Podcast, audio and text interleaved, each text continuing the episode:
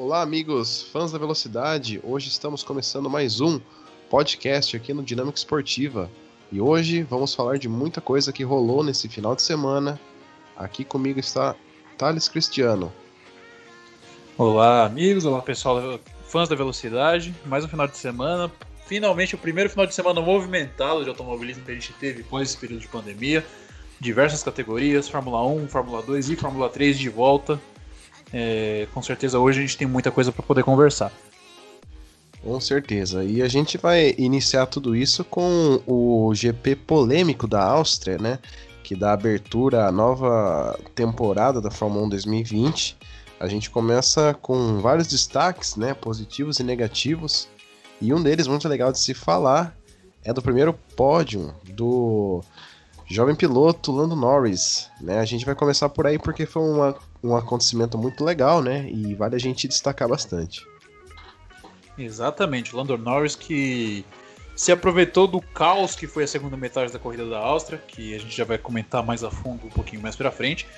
É, fez uma ultrapassagem muito bonita de se ver para cima do Sérgio Pérez na parte final da corrida. É, uma passagem meio no tapa, né? Ele subiu com as quatro rodas em cima da zebra na curva 3 é, tomou a posição que naquele momento da corrida era o, o, quarto lugar em pista, né? E naquele momento, faltando em torno de 3, 4 voltas para o final, ele estava a 5.8 atrás do, do Lewis Hamilton. É, com dificuldade, já que a Mercedes esse ano fez um carro extremamente dominante, o que era o medo de todo fã, né? Mas infelizmente é verdade. A Mercedes tem talvez o seu carro mais dominante de todos os tempos desde que a era híbrida foi iniciada na Fórmula 1 em 2014. E ele conseguiu se equiparar aos tempos do Hamilton, que tinha uma punição de 5 segundos por causa da colisão com o álbum, a gente já já vai falar disso também. E na última volta da corrida ele fez a volta mais importante da sua carreira até aqui, eu diria. Né? Ele conseguiu fazer o setor do meio praticamente um segundo mais rápido que o do Hamilton. E ao cruzar a linha de chegada, receber a bandeira quadriculada, é, fez a volta mais rápida da corrida e com isso baixou a diferença para 4,8 segundos, assim herdando um terceiro lugar por 0,2, o que foi seu primeiro pódio na carreira. E também marca uma coincidência, né? No GP do Brasil de 2019 aconteceu a mesma coisa com os mesmos pilotos envolvidos, né? É uma tentativa de ultrapassagem do álbum em cima do Hamilton. Hamilton rodou o álbum né, nessas duas ocasiões, ocasionando uma punição de tempo que favoreceu ambos os pilotos da McLaren. E também destaque vai para Charles Leclerc, né, que mesmo com a Ferrari totalmente fora do padrão que foi ano passado, conseguiu um segundo lugar, claro, que foi com devido à punição, porém do Hamilton, porém não deixa de ser uma bela apresentação, né? Exatamente. É, a gente que acompanha a Fórmula 1 há tempo, a gente tá. A gente acompanhou os treinos de sexta-feira, a gente acompanhou o treino classificatório no sábado. É, tá explícito que a Ferrari não é nem a segunda força, nem a terceira, nem a quarta esse ano. Que é algo realmente bizarro de se ver, né? Que, sendo que nos últimos três anos a Ferrari era o carro que mais se equiparava, mesmo que brevemente, ao desempenho da Mercedes. E esse ano eles estão com uma velocidade de reta que está patética, a única palavra que dá para descrever. É, eles estão perdendo terreno para Red Bull, o que é visível, para McLaren e para Racing Point, que tem um carro muito parecido com a Mercedes do ano passado. E por isso, já no treino classificatório, a gente viu a dificuldade. Né? A gente viu o Vettel sendo eliminado no Q2, é, largando da 11 posição o Charles Leclerc conseguindo ir para o Q3 apenas por causa de um décimo de diferença, quase fica de fora também. É, na corrida, eles tendo eles dois tendo extrema dificuldade para guiar o carro, o carro escorregando em toda a curva, é, com uma velocidade de reta horrível. O carro, mesmo com o DRS aberto em determinados momentos, não conseguia se aproximar do carro da frente, levando em conta que a Áustria é um circuito muito de alta velocidade, né? É, ainda teve o erro do Vettel, que em uma ultrapassagem do Leclerc sobre o Carlos Sainz após um dos três safety cars que a corrida teve, ele acabou perdendo a traseira do carro e, o carro rodando na curva 3, o que custou também um resultado importante para o Vettel no seu último ano de Ferrari. Mas o Leclerc foi fazendo na regularidade, talvez a ultrapassagem da corrida para ele foi em cima do próprio Sérgio Pérez no finalzinho da corrida, né? Após a última relargada. E a partir daí ele conseguiu uma distância boa do pelotão que vinha atrás, mesmo mesmo sendo difícil, né? Ele que parou na, na última intervenção do safety car para pôr os pneus médios novos e assim conseguir um ritmo satisfatório, né, para poder se manter na, na segunda posição. E o próprio Leclerc disse após a linha de chegada, né? Foi talvez a performance mais difícil da minha carreira. É, de tão ruim que o carro é, de tão difícil que o carro era de pilotar. Né? É, falando em carro difícil e ruim de pilotar, Ferrari vai adiantar, desculpa, o pacote aerodinâmico que ia vir para a Hungria já para esse final de semana, né? Já que isso foi uma das coisas mais né, difíceis de se aceitar, ainda mais sendo piloto da Ferrari, perdendo mais de um segundo em relação ao ano passado na mesma pista. E eles vão adiantar na fábrica ver se consegue resolver esse problema, né? Que realmente foi é, um boom, né, para o mundo da Fórmula 1 ver que a Force India, é, desculpa, a Racing Point e a McLaren estão andando muito melhor do que a própria Ferrari. É, Vettel trouxe um ponto para casa, né? Ele estava brigando com o Giovinazzi e a gente pode reparar também que o motor da Ferrari esse ano também está um pouquinho deficiente. A gente dá para ver isso pelo fato da Alfa Romeo e a Haas não estarem, né, boas como foi ano passado, né, principalmente a Alfa Romeo. E a gente espera que a Ferrari resolva esse problema, né, e que traga de volta os dois pilotos para briga das vitórias, né? E não apenas pontos ou até pódios. Exatamente. É a Ferrari que, como você falou, tá com. Todos os carros com motores Ferrari estão sofrendo muito essa temporada, né? É... Que são a própria Ferrari, a equipe de fábrica, a Alfa Romeo e a Haas. A Haas que está no seu ano crucial, né? Que um desempenho ruim esse ano pode levar a saída da equipe americana da Fórmula 1 ao final do ano. É... E nessa corrida também é importante pontuar é, a quantidade de abandonos que a gente teve. Né? A gente teve nove abandonos. Abandonos de Max Verstappen devido a problemas de motor. Daniel Ricciardo, problemas de motor. Lance Stroll reclamou de potência e também abandonou. Kevin Magnussen, que acabou perdendo os freios de uma maneira bizarra também na freada forte da curva 3. É, Roman Grosjean, que após rodar uma vez, também teve problemas nos freios na parte final da corrida e acabou abandonando. É, George Russell, que na Williams Capenga do ano passado apresentou um pouquinho melhor, uma melhora, até um pouquinho satisfatória nessa temporada. Porém, ele acabou não completando a corrida devido a problemas. Seu companheiro de equipe outrora acabou na 11 posição. Foi o último dos lugares que terminaram a corrida, mas foi um bom resultado por parte do estreante canadense.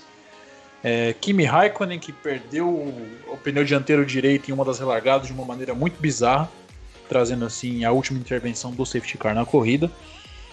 É, Daniel Kvyat, que teve uma explosão de pneu é, nas últimas voltas da corrida, ele até terminou na classificação oficial como, como um carro que completou a corrida, já que ele tinha feito mais de 90% da prova. E o Alex Albon, né? foi talvez a história da corrida. Ele que, quando aconteceu o problema com o Kimi Raikkonen, ele perdeu o pneu, é, a Red Bull chamou ele para os pits, colocou o pneu é, macio nele, né? Contra as duas Mercedes de pneu duro, de pneu branco, que eles não pararam, se mantiveram na pista. O álbum com um arrojo impressionante, mostrando um bom ritmo de corrida. É, fez uma ultrapassagem no Sérgio Pérez, e tentou uma manobra extremamente ambiciosa por fora no, no Lewis Hamilton, que estava próximo a se concretizar com uma ultrapassagem impressionante. O Hamilton acabou largando a curva, acertando o tailandês e o tirando da corrida. Né? Exatamente. E também outro destaque para o vencedor, a gente não pode esquecer de falar dele. Valtteri Bottas, soberano, fez a pole e liderou a maioria das voltas, né? Se não for todas as voltas da, da corrida. Se eu não me engano, acho que foram todas, né? Porque Hamilton parou junto com ele na primeira.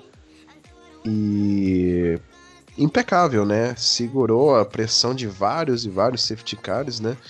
É coisa que a gente não via na Fórmula 1 há muito tempo, né? E segurou a pressão, venceu e saiu na ponta, né? Agora a gente resta ver se ele vai conseguir segurar e ter essa consistência que anda faltando no piloto finlandês, né? Oitava vitória, aí chegando a mais de 35 pódios, né? Se eu não me engano. E tá fazendo uma bela participação na Fórmula 1, né? Exatamente, ele tá ganhando rodagem, né? Como foi com o Rosberg é, no início da era híbrida, né? Em 2012 ele começou a ter a sua ascensão, até 2016 ele já era um piloto com um currículo respeitável e, consequentemente, conseguiu seu título mundial naquela ocasião. Quanto ao Valtteri Bottas, talvez esse seja o ano dele, né? Ele que tá. Ano passado se esperou que ele fosse conseguir é, ele acabou perdendo gás é, ainda na primeira metade do campeonato. É, nessa segunda, nesse ano é uma nova circunstância, por assim dizer. Né? É um calendário menor. O carro da Mercedes é melhor ainda do que era no passado. É, tem toda aquela controvérsia do sistema DAS, que é um sistema que apenas a Mercedes tem, onde o volante ele se move para frente e para trás, como se fosse um manche de avião para poder ajustar é, ajustar o, a cambagem das rodas, né, o acerto das rodas, na verdade, a angulação, que elas ficam apontadas para o asfalto. E isso certamente está rendendo décimos preciosos diante da concorrência. Na corrida, o Bottas, durante algum momento, recebeu uma pressãozinha do Hamilton, né? Hamilton que se classificou em segundo, foi punido, saiu de quinto, mas andou em segundo em grande parte da corrida. É em determinado ponto da corrida, o, o, James Allison, que é o diretor técnico da Mercedes, entrou no rádio com os dois pilotos para pedir que eles não pegassem as zebras durante a corrida por, é, por prevenção, porque havia um risco de quebra do câmbio da Mercedes, né? É, mesmo assim, com redução de potência, com esse tipo de cautela, a Mercedes ainda foi melhor que todos, todo o restante, toda a concorrência. É, o Bottas ganhou com facilidade essa corrida, sem ameaças. O Hamilton teria chegado em segundo, só não foi devido a essa colisão com o Albon, que lhe rendeu 5 segundos de punição. E a gente espera que seja uma corrida legal, é, seja uma temporada legal. Né? O, o Bottas venceu o GP da Áustria pela segunda vez na carreira, né? Ele que tinha feito isso em 2017 também. É uma pista que notoriamente ele anda bem. E semana que vem tem lá de novo, né? Com certeza, tem o mesmo GP, porém com nome diferente, né? GP da Estíria. Mas com certeza o Bottas anda muito bem nessa prova. Diferentemente do nome, mudou a pista. Continua a mesma, talvez possa mudar alguma condição climática e tal. Mas, né, da Fórmula 1 até que até aqui foi isso, né? É, destaques para Walter Bottas, né, Lando Norris, Charles Leclerc, que fez uma lição de casa legal. É, o Pérez, né, que foi punido, foi ultrapassado por Lando Norris e Leclerc na corrida, porém andou muito bem. Né? A gente vou falar um pouquinho dos 10 primeiros colocados. Quem venceu foi Valtteri Bottas, segundo Leclerc, terceiro Norris, com punição Lewis Hamilton caiu para quarto, Carlos Sainz, que também fez uma prova muito consistente, ficou em quinto, Sérgio Pérez em sexto, Pierre Gasly abrindo os pontos da nova AlphaTauri em sétimo lugar. Ocon, rei estreante, né, que ficou um ano fora, fez um P8 muito bom também para Renault. Antônio Giovinazzi, que diferente do ano passado que não pontuou nas primeiras corridas, dessa vez pegou seus dois pontinhos e o décimo colocado ficou com Sebastian Vettel. Agora mudando um pouquinho de assunto, vamos falar das categorias de acesso, Fórmula 1, Fórmula 2 e Fórmula 3 é com Thales Cristiano.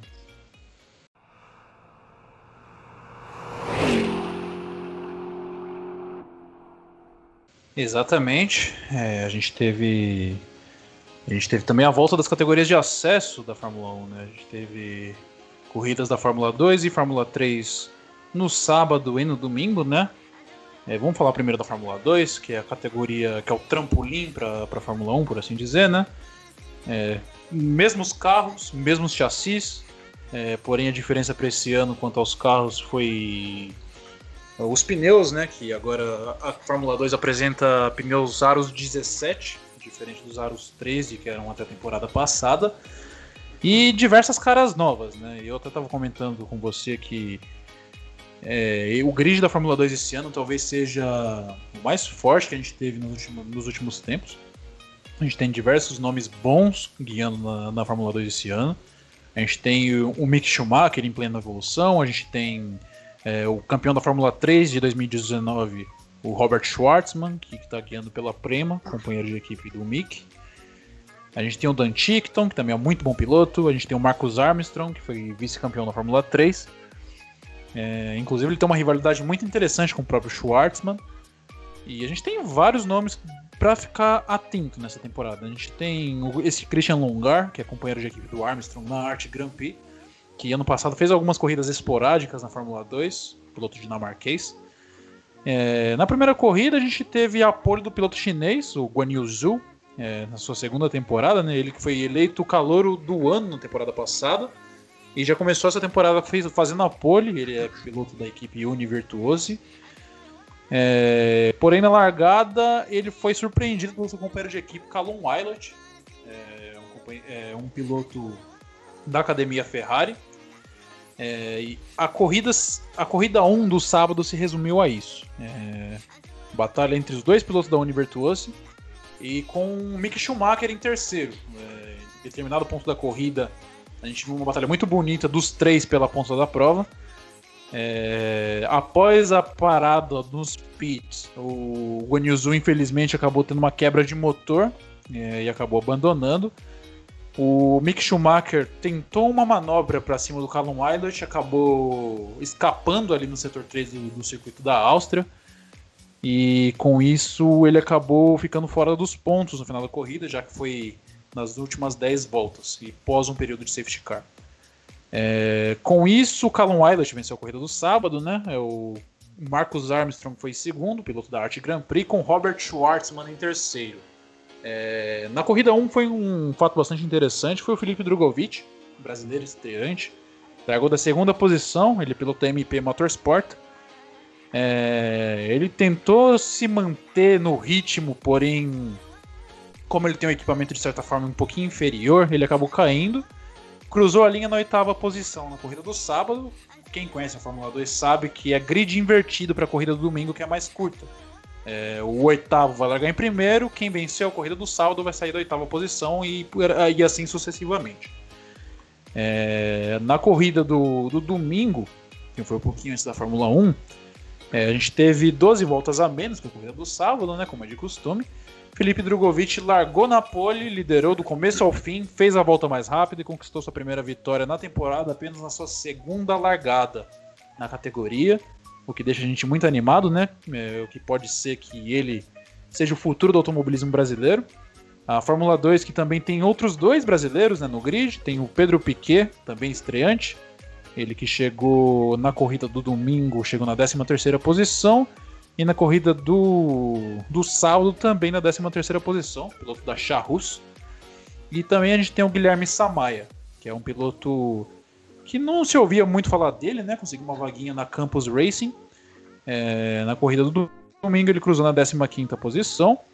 E na corrida do sábado na 16ª. Andou no final do pelotão nos dois dias.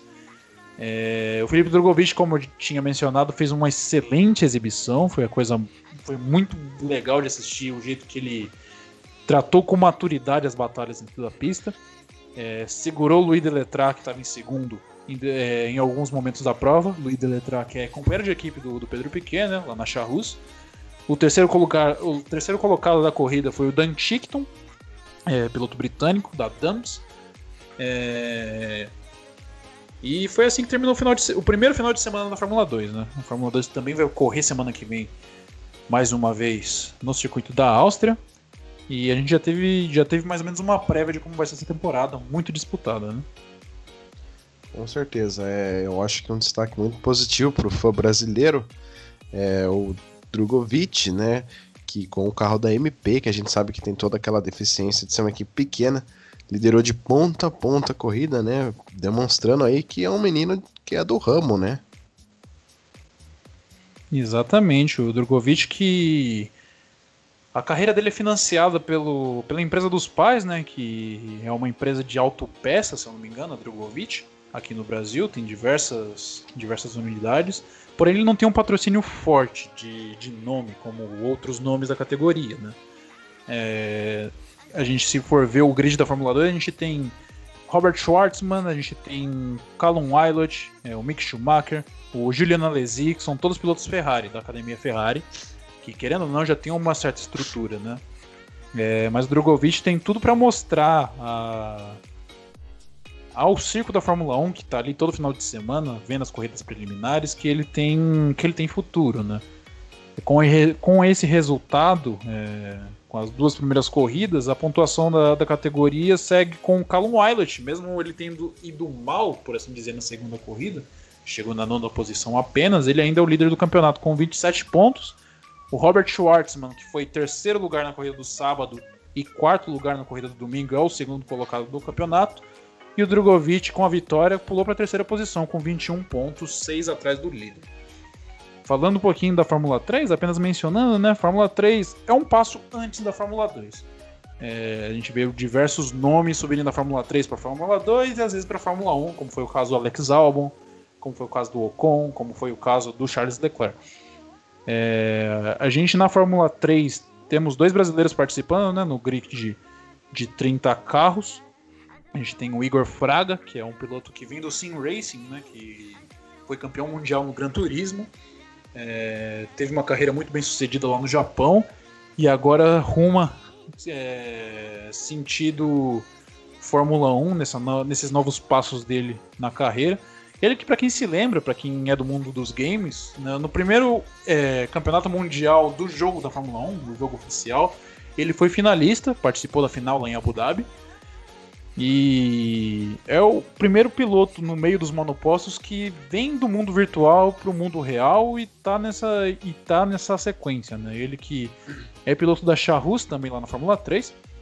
É, na corrida do domingo, ele acabou chegando apenas na 25 posição. E na corrida do sábado, na primeira corrida, ele acabou saindo da última posição por causa de problemas de motor no, no qualifying. E mesmo assim, ele fez uma boa corrida de recuperação, subindo até a 16 posição. O outro piloto brasileiro que a gente tem é, na Fórmula 3 é o Enzo Fittipaldi, é, que está sendo piloto da HWA, que é a equipe é, que tem vínculo técnico com a Mercedes, né, que também tem equipe na Fórmula 2. É, na corrida do domingo ele foi nono colocado. Na primeira corrida do sábado ele chegou na 18ª posição. Exatamente, esses foram os destaques da FIA Fórmula 2 e Fórmula 3.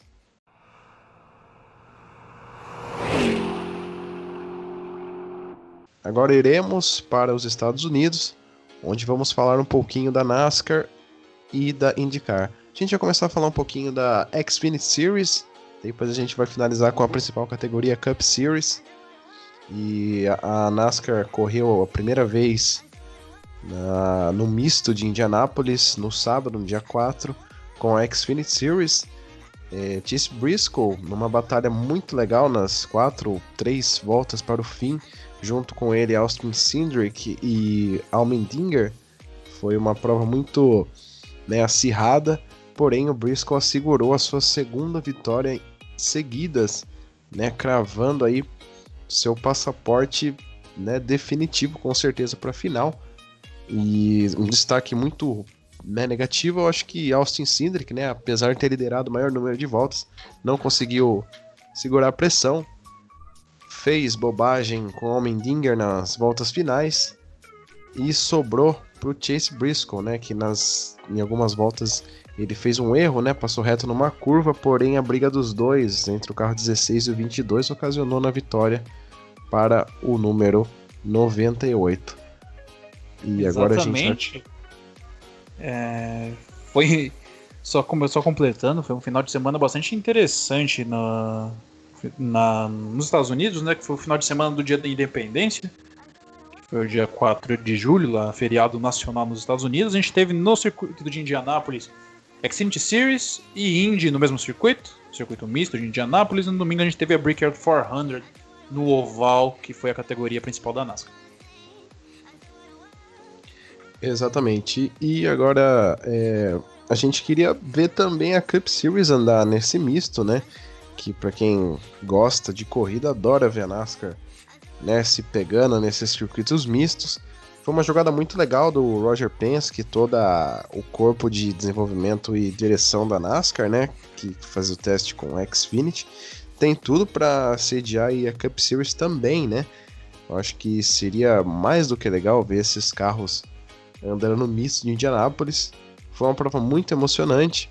Mais uma vez, os pistoleiros né, da, de mistos andaram sempre na frente, né? Almendinger, Chase Briscoe, que sua primeira vitória na X20 foi ano passado, no Roval de Charlotte. Tem muito habilidade né, nesse tipo de pistas. Austin Cindric também, né? Que venceu suas duas únicas vitórias ano passado, foi em misto. Foi legal de se ver os carros né, andando com duas rodas, né, passando nas zebras. Posta muito legal, gostei da corrida. Mais uma vitória pro 98 e encaminhando pro título, né? É um menino que merece e, né, o olho aí do, da galera da Cup Series, né? Que parece que é um cara muito consistente pelo que tá se mostrando, né? Exatamente. O Chase Briscoe que vem impressionando muito pelo que ele vem apresentando nesse ano, né? É, a atuação impecável atrás de atuação impecável. É de longe o piloto mais notável nessa temporada na Xfinity Series. É... Outro, outro detalhe interessante de assistir essa corrida no misto foi as reduções, né? A gente sabe que os carros da NASCAR têm apenas quatro marchas, né? Aquele motor V8 com quatro marchas, câmbio em H. As várias, redu... as várias mudanças de marcha durante a corrida é algo hipnotizante para a gente que viu, né? No, na tarde do sábado. E como você mencionou, a gente teve uma batalha sensacional pela vitória dessa corrida, né? O Chase Briscoe ficou na liderança, conseguiu ser. Daí conseguiu abrir uma distância, depois começou a ser fortemente pressionado pelo. pelo AJ Allmendinger no carro 16 da Cowling. É, o Austin Cindric, que liderou toda a primeira parte da corrida, levou uma punição por queima de relargada, mais ou menos na metade da corrida, ainda no segundo segmento, se não me engano. Conseguiu chegar no finalzinho da corrida para brigar também junto com os outros dois. E aí os dois, os três começaram uma batalha ferrenha pela liderança, né? O que permitiu que outros dois chegassem para a briga também, que foi o Justin Haley e o Noah Gregson. É...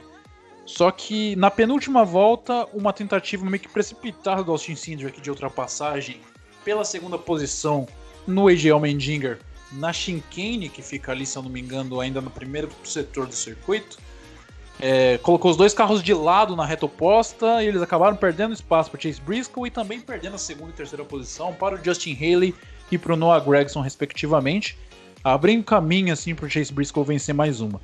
É, atuação impecável dele. É, é Quinta vitória dele só né, elogios. temporada. Isso, exatamente. Só elogios para o Chase Briscoe. É, o Justin Haley, que vem correndo por fora com boas atuações na Xfinity Series, né? Ele que ano passado conseguiu ganhar uma. Ano retrasado, na verdade, conseguiu ganhar uma corridinha na sorte é, na, na Cup Series. Ou foi ano passado? Acho que foi ano passado, né? É, Daytona, Daytona 400 Isso, na chuva? Isso, acho que foi ano passado, né? Foi em 2019. é, creio que sim. É... Ele conseguiu sua única vitória devido às circunstâncias na Cup Series, né? Só que ele ainda era um piloto um pouco cru, por assim dizer. E vem evoluindo bastante. Ele ganhou a corrida de Talladega algumas semanas atrás da Xfinity Series. É... Só só outros destaques também, né? A gente tem, teve o Justin Algar, que é um piloto bom de misto, é, porém não apresentou um, um, um, bom desempenho durante a corrida do sábado.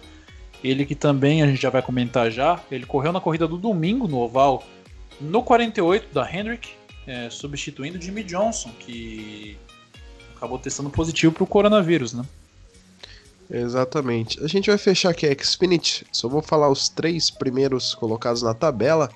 É, Chase Briscoe vem com cinco vitórias em primeiro lugar com 556 pontos. Noah Gregson, no número 9, da equipe do Junior Motorsports com 535. Tem duas vitórias na temporada, ele que não ia bem ano passado, ganhou duas. E Austin Cindric, né, para variar, sem vitórias, está em terceiro lugar com 495. E agora puxando o gancho do Thales, vamos para a Cup Series no domingo. Andou no oval da Indianápolis, né? No sentido de, da Indy 500. Prova dominadíssima pelo Hamlin e o Kevin Harvick, que a gente tá vendo pós quarentena, né, nessa volta do, da, dos esportes, esses dois carros sempre dominando. Tá impossível de pegar o Harvick e o Hamlin. Se não fosse um furo de pneu dianteiro direito do Hamlin, com certeza ele teria, ele teria vencido. Vitória caiu nas mãos do Kevin Harvick, que segurou né, as relargadas. Atrás estava Matt Kenseth, né, que fez uma boa prova, terminou em P2 e mais uma do The Closer, né? Exatamente, o Kevin Harvick fez uma atuação sensacional. É, detalhe para a ultrapassagem dele no, no segmento número 2, eu acho, que foi uma ultrapassagem tripla indo para a curva 3. Chegou Nossa, a colocar duas grama, rodas né? na grama, né? Isso, exatamente. Uma, uma ultrapassagem sensacional que ele fez. E o Harvick tá com tudo nessa temporada, né? Pós-quarentena, parece que o homem virou ficou endiabrado. É a quarta vitória dele na temporada. É, como você bem ressaltou, o Matt Kenseth, é, desde o seu retorno no 42 da Ganassi, estava tendo um pouquinho de dificuldade, só que ele tirou uma atuação do bolso sensacional nesse final de semana. Estava é, andando na terceira posição até a batida do Danny Hamlin. O Danny Hamlin liderava a corrida na parte final e bateu no muro da curva 1, se me, da curva 2, se eu não me engano, de uma maneira muito severa, muito forte, acabou tendo um abandono imediato. É, destaque também para acidentes que envolveram o Martin Truex Jr., que ficou fora devido a isso. O Eric Jones, outro carro da, da Joe Gibbs, que bateu e acabou pegando fogo, também abandonou a corrida. É, e a temporada sendo amplamente dominada por esses dois, hein? Quem diria? Com certeza, né? Dois quarentões aí, né? Harvey que já passou dos 40 e o Hamilton também, né? Parece ser o ano dele, o carro número 11, que já que a equipe Joe Gibbs não tá andando bem com os três carros, exceto ele apenas o Martin Truex tem uma vitória. E parece que o Hamilton tem que superar essa coisa que ele tem de não vencer campeonato nos playoffs, né? É, porque com certeza esse carro dele tá de outro mundo, né? O acerto que a equipe do 11 conseguiu para essas pistas, dando um carro tão bom para ele, é de se impressionar, né? Ele e Harvick estão carros né, surreais. E outro destaque negativo, né, é a Penske. O Blaney bateu já de, se eu não me engano, primeiro ou segundo estágio. O Logano fez uma prova horrível. Keselowski terminou em quarto, porém também apagadíssimo, né? É uma pena que parece que o Roger Penske sempre coloca mais as suas fichas na Indy e deixa de lado a Cup Series, né? Xfinity não precisa nem falar nada, tá abandonadíssima. A gente espera que a Penske volte a vencer, né? Porque também o motor Ford, o mesmo do, do Kevin Harvick, não, talvez não mais preparado do que o dele, porém também é um Ford é um carro muito bom, né? É um foguete de começo, né? De short run então a gente pode ver o Logano anda muito bem nas primeiras voltas, mas ele vai perdendo muito gás. Não é de hoje que isso acontece. Keselowski, muito apagado, né? Muito discreto esse ano. E também destaque para o Cole Custer, né? Que terminou no top 5. Fez uma bela prova, né? E é isso. É uma pena também pro de Benedetto, que vinha fazendo uma boa prova, se afobou a ultrapassar o Austin Dillon terminou em 19. Um outro cara aí que precisa estudar bastante, porque ele faz boas provas, porém sempre se envolvendo em acidente bobo, né? Exatamente. É... Um destaque interessante para você que você acabou de mencionar é o top 5 do Cole Custer, né? É, piloto de 22 anos da, da Stuart Haas, piloto do 41. E é o primeiro top 5 da carreira dele na, na categoria principal, né? É... Conseguiu andar bem. Ele que chegou um pouquinho novo na, na Cup, né? Um pouquinho. Ficou, dá pra ver que ele sentiu um pouquinho do baque, não consegue apresentar bons resultados. É, destaque também pro Bubba Wallace, que chegou na nona posição. E pro Michael McDowell, piloto do, do número 34 da Front Row Motorsport. E conseguiu tirar um bom resultado com, com esse equipamento inferior, né? É, a gente mencionou que o, Jimmy Johnson ele acabou testando positivo para o coronavírus. Justin Algar pegou o carro dele 48, acabou batendo logo no começo da corrida, abandonou. É, tinha uma expectativa muito grande em cima do Jimmy Johnson para essa corrida, porque esperava-se que ele fosse testar o carro da Chip Ganassi na Indy, no circuito misto, é, sendo assim seu primeiro teste na Indy. Ele provavelmente pilotaria o carro número 10, o Felix Rosenqvist. É, porém, esse teste positivo dele para a doença acabou anulando todos os planos. Ele que está suspenso, por assim dizer, de competir por tempo indeterminado é, por questões médicas mesmo, né? É essa doença que vem assombrando todo mundo. E já estava difícil para ele conseguir uma vaguinha para os playoffs na, na, sua temporada final, vai ficar mais difícil ainda, né? Ele que está na beirinha da zona de corte, está apenas 30 pontos acima do Facão, na 15 posição. E vamos ver o que, o restante da temporada regular reserva para ele, né? Com certeza. É Jimmy Johnson que, por azar, né? Ironias do destino. Seu primeiro teste foi adiado pelo fato do Covid, né? Com a McLaren. E agora ele foi testado positivo. Uma pena, porém ele já deve estar se recuperando muito bem. Vai voltar para 48. Espero que ele feche esse ano nos playoffs, né? Destaque negativo também para Eric Jones, que está fora dos playoffs com 354 pontos. E todos os outros pilotos da Joe Gibbs estão dentro dos 16 colocados. Exatamente, é um ano de corda do pescoço para Eric Jones, que está com sofrendo fortes ameaças do Christopher Bell para o ano que vem, né? Ele que terminou na 12 posição, pilotando pelo carro 95 da Levine Family. É... O Eric Jones que quase ganhou a corrida de Talladega, né? Cruzando cruzando a terceira ou quarta posição, não me recordo agora.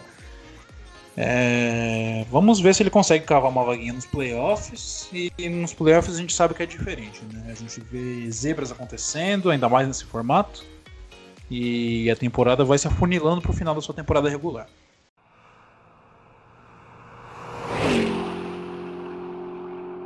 Agora a gente vai continuar nas categorias norte-americanas. Agora a gente vai para IndyCar Series, prova que aconteceu também, né? Como a gente já disse, em Indianápolis, segunda vitória de Scott Dixon, 48 e ninguém para o homem. Exatamente. É, a gente teve a segunda etapa da temporada, né? É, é, segunda etapa da temporada da Fórmula Indy. A gente teve a estreia algumas semanas atrás no oval do Texas, em Fort Worth. E a segunda corrida, primeira corrida misto, né? A gente já esperava mais ou menos uma corrida já meio que com cartas marcadas, sabendo que ia andar bem lá, né? Ano passado quem venceu essa corrida foi o Simon Pagenaud, mas a gente lembra que foi muito em função da circunstância, porque choveu no final daquela corrida, ele acabou mostrando, mostrando uma, uma pilotagem superior aos adversários na chuva e vencendo aquela prova. Ele estava com a corda no pescoço naquela ocasião. E após aquilo ainda foi foi mais à frente, venceu a corrida das 500 milhas de Indianápolis. É... Mas na corrida deste sábado da Indy a gente viu um panorama novo, né? A gente sabe que do grid atual quem melhor anda naquele circuito misto de Indianápolis é o Will Power. Ele liderou com facilidade o começo da corrida, né? É... Sem, sem dificuldades, disparou na frente do, do o Jack Harvey, que foi o, o dragão da segunda posição. Liderou 28 voltas, porém teve problemas no pit, né? Ele acabou deixando o carro morrer em uma das paradas, errou a estratégia, acabou caindo lá para trás. Não foi nem entre os top, nem entre os 10 primeiros ele acabou ficando, né? Acabou terminando na vigésima posição. Foi algo também importante a se relevar É, foi a primeira corrida em 19 anos que a gente não tem pelo menos um brasileiro na, no, grid da, no grid da Indy, né? O Tony Canaan não correu nessa corrida, né? Ele que ficou. Fez até uma postagem no Instagram, né? Que foi a primeira vez em 19 anos que ele não corre. O carro número 14 da AJ Force ficou para o Dalton Kellett. E a gente teve também outras atuações a serem destacadas. Né? A gente viu o Rinos VK no carro 21 andando muito bem. A gente teve o Graham Rahal com um certo ritmo muito interessante, mas nada pegou a estratégia do Scott Dixon, que diante dessa molecada ele se diverte. Né? É, isso mostra o quanto a categoria ela tá falhando em. Eu nunca quis dizer isso da IndyCar, mas ela tá falhando em muita técnica, muito piloto experiente, né? Scott Dixon, que é um cara do ramo, né? Vem lá de 20 anos de Ganassi. Infelizmente tá. Domi... Infelizmente não, né? Mas ele tá dominando aí, dando de braçada na nessa galera aí. Únicos aí que eu creio que tem um futuro muito bom na categoria é Colton Herta. Terminou em quarto lugar, né? Prova boa também para Rhinos VK, né? Marcos Ericsson andando mais do que o o Rosenqvist, é uma surpresa pra gente, né? E é isso. É, Ganassi, mais uma vez, com certeza tem caminho no título pro Scott Dixon, porque ele já tá com mais de 100 pontos é, no campeonato. É, mais até que ele tá, vamos ver aqui, 29, 29 pontos à frente do Simon Pagenaud. Né? E eu acho que o campeonato já tá ganho mais uma vez. Vai entrar aí pro hall dos Hexa, né? Que eu acho que só tem ele. Vai ser ex-campeão da IndyCar, embalar mais de 50 vitórias e vai nadar de braçato mais uma vez em cima da molecada, né? É, é ainda é cedo para dizer, porque a gente lembra aqui que as 500 milhas de Anápolis valem o dobro de pontos, né? Se porventura ele se envolve em algum acidente e algum concorrente ao título dele acaba vencendo, é, acaba abrindo uma, uma diferença maior, por assim dizer, né? Que se eu não me engano, a vitória nas 500 milhas de Anápolis valem 100 pontos. Com certeza. É... Tem essa variável Exatamente. também, né? Exatamente. E, é, mencionando os pilotos da Penske aqui agora, né, a gente tem o atual campeão Joseph, Joseph Newgarden que chegou em segundo, se eu não me engano, na primeira corrida lá no Texas. É, nessa corrida de sábado chegou na sétima posição. É, terceiro, isso, segundo foi o Simon Pagenaud. E o Simon Pagenaud, que saiu das últimas posições, saiu apenas de vigésimo lugar na corrida desse sábado, chegou na terceira posição, é, nadando de pouquinho em pouquinho, conseguiu um lugarzinho no pódio. É, ele que provavelmente vai ser o nome mais próximo a brigar pelo título com o Dixon nessa temporada. E você mencionou a Ganassi, especula-se que o próprio Chip Ganassi talvez esteja ficando um pouquinho impaciente com o desempenho de Felix Rosenqvist. Ele que é um piloto muito talentoso, né? é, piloto sueco, assim como o próprio Marcos Ericsson, companheiro de equipe dele na própria Ganassi.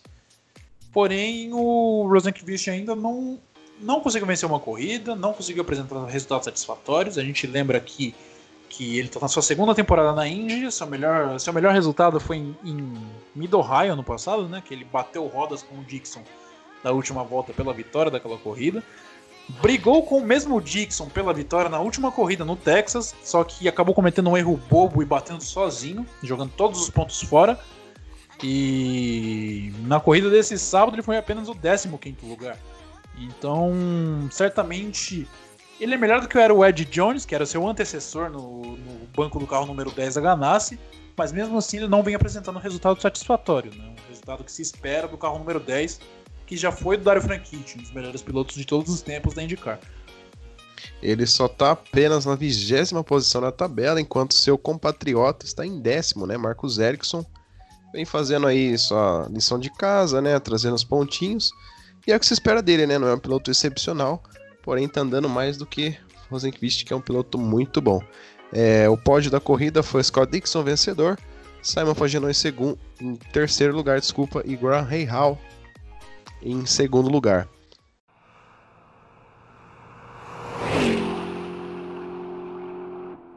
Agora a gente vai falar um pouquinho só sobre a IMSA. Foram as duas horas e meia de Daytona, prova que foi vencida pela dupla de Jonathan Bomarito e Harry Tinknell da Mazda. levaram a melhor aí e a centésima vitória do novo Corvette C8R com Antônio Garcia e Jordan Taylor, ex é, equipe do Rick Taylor da DPI, ele mudou para GTLM esse ano. Venceu e cravou sua, de, sua centésima vitória da Corvette na competição desde os anos 90. Corvette amarelo corre, né? E na GTD, Jax Hawksworth levou com a equipe do Jimmy Vasser no carro da Lexus. Exatamente, a gente viu uma a gente viu uma atuação um pouquinho azarada do Hélio Castro Neves né, no, no Acura DPI da, da Penske. É, não acabou acabou se envolvendo em acidente, se eu não me engano, né? E a gente também teve o Pipo Derani no, no 31, no Cadillac. Ele que cruzou a corrida na terceira posição, a corrida que foi dobradinha da Mazda, né? Teve o Mazda vencedor em primeiro, com mais um carro da Mazda em segundo, que se eu não me engano. Qual que era o outro piloto da Mazda? Harry Tinknell. Isso, é, o carro que chegou em segundo lugar era na Mazda também, né? É, Oliver Jarvis e o Tristan Isso. Nunes. Isso, o carro do Jarvis cruzando a segunda posição. A Mazda que ano passado conseguiu algumas vitórias na, na IMSA, né? Porém não conseguiu batalhar pelo título daquela temporada, né? E esse ano eles querem reverter isso. Né? A gente vê a Penske tendo diversos problemas, alguns azares, né? A gente vê a maioria com o carro do Castro Neves, mas volta e meia a gente vê o Montoya envolvido em problemas também. Porém, Montoya e Cameron foi campeão do ano passado, né? Isso, exatamente. Atuais campeões, campeões da categoria. É... Nesse ano, a gente, se eu não me engano, essa corrida agora foi apenas a segunda etapa da temporada. Né? A gente teve as 24 horas de Daytona lá em janeiro. Daí teve a pausa por causa do coronavírus, voltou apenas agora. E a Penske deseja manter o título, né? A gente vê essas sequências de infelicidades com o Castro Neves. Parece que a sina dele é não ser campeão de nenhuma categoria. Ele que bateu na trave na Indy várias vezes. É... Porém, a Mazda esse ano vem forte, pelo, pelo que parece. Planeja batalhar pelo título. A próxima etapa acontece no dia 18 ou 14 de julho, não estou lembrado agora, lá no circuito tradicional de Sebring. Os 16 de julho a 18, é, desculpa a interrupção. Isso, dia 18 de julho, lá nos bumps de Sebring, circuito tradicionalismo do Endurance. Exatamente, e vale lembrar também que o carro da Cadillac do Pipo Derani ia fazer a dupla com Felipe Nasser, porém Gabi Chaves teve que substituir porque o Nasser também testou é, positivo né, no Covid-19, ele que também estava em Indianápolis. É, a gente deseja melhoras para ele. E também vale falar um pouquinho do terceiro lugar da DPI, na Action Express, Sebastian Bourdais e João Barbosa ficaram em terceiro lugar. E tem mais alguma coisa que eu queria dizer? Não, acho que é só isso. Né, que o Nasser e o Derani. E também vale lembrar que muita gente não lembra que o Matheus Leist tá no campeonato, vai fazer algumas provas. Ele que também tá no Cadillac, de uma equipe de um Cadillac amarelo, né? Ele que não está fora do automobilismo. E vale lembrar também que o Buimissa ele usa muito o BOP, né? O BOP, balanço de potência, que dessa vez é, ajudou a Mazda, né? E prejudicou os Cadillacs e também os Acura, né? Os Acura. Exatamente, é uma espécie de lastro para equilibrar a categoria, né? Uma, é um método que também o WEC, categoria de Endurance da FIA, está tá se utilizando nas últimas temporadas para tentar tirar um pouquinho da, da supremacia da Toyota. Né? Com certeza. Bom, é, esse foi o nosso podcast desde o início da Fórmula 1, né? E a gente volta na semana que vem meu nome é Luiz Andretti, ao meu lado está o Thales Cristiano. Se você chegou até aqui, a gente agradece. Deixe o seu like e se inscreva no nosso canal.